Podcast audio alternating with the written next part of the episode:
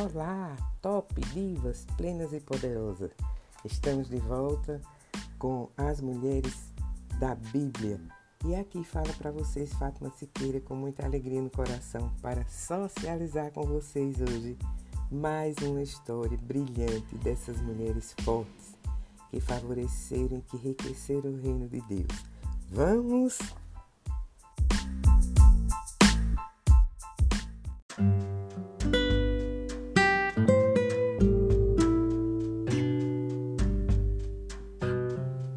por esse estaremos livres de culpa por esse juramento que nos impõe. Ela disse: Seja segundo as suas palavras.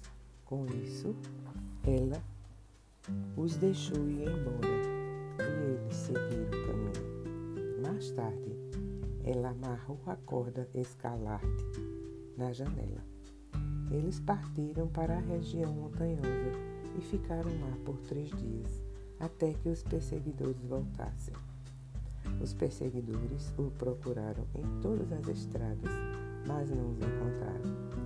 Os dois homens desceram então da região montanhosa, atravessaram o rio e foram até Josué, filho, do, filho de Nun. Eles lhe relataram todas as coisas que lhe havia acontecido. Então disseram a Josué: Deus nos entregou toda esta terra. De fato, todos os habitantes desta terra estarão desanimados por nossa causa. E em Josué 6,25 temos essa narrativa. Apenas Raabe, a prostituta, os da casa do seu pai e todos os que lhes pertenciam foram poupados por Josué e ela mora em Israel até hoje, porque escondeu os mensageiros que Josué tinha enviado para espionar Jericó. Aí em Mateus 1, 5 e 6, diz que Salomão tornou-se pai de Boaz por meio de Raabe.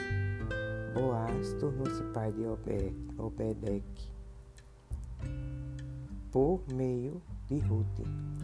Obed, Obed tornou-se pai de Jessé. Jessé tornou-se pai de Davi. O rei Davi tornou-se pai de Salomão,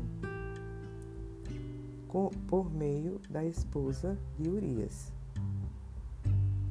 E em Mateus 1,16 diz: Jacó tornou-se pai de José, marido de Maria, da qual nasceu Jesus que é chamado Cristo. Aí eu lhe pergunto, meninas, o que podemos aprender com Raabe? A Bíblia fala de Raabe como um grande exemplo de fé. Em Hebreus 11, 30, 31, pela fé caíram os muros de Jericó, depois que o povo marchou em volta deles por sete dias. Pela fé, Raabe, a prostituta, não morreu com os que foram desobedientes, porque ela recebeu os espiões de modo pacífico. E em Tiago 2,25 diz: Da mesma maneira, não foi também Raabe, a prostituta, declarada justa por obras, depois de receber os mensageiros hospitaleiramente e de mandá-los embora por outro caminho, a história dela mostra que Deus é perdoador e imparcial. Ele abençoa todos os que confiam nele, não importa sua origem ou o que tenham feito no passado.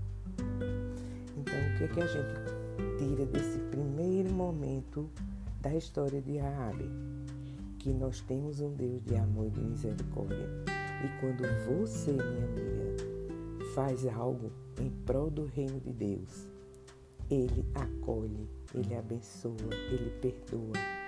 Não quer nem saber qual foi a sua atitude antes da sua, do seu reencontro com Ele. Ele simplesmente acolhe, abraça, ama e coloca no seu colo. Então, o que é que você está esperando, minha amiga? Para ser essa pessoa serviço, a serviço do reino de Deus, a serviço do reino desse Pai de amor e de misericórdia. O que é que você está esperando? Venha, venha, amiga, se junte a nós, se junte às mulheres da Bíblia que se doaram e serviram ao Senhor.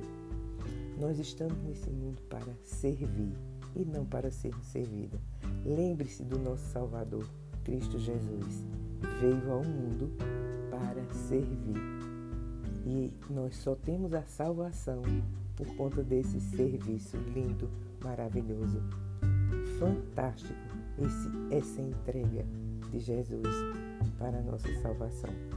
E vamos, na próxima semana tem mais a continuação da história de Arabe.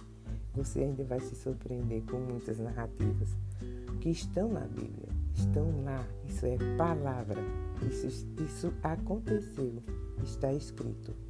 Um cheiro grande no seu coração. Beijo, uma semana que vai se iniciar de muita luz, de muita paz, de muito amor, de muito acolhimento.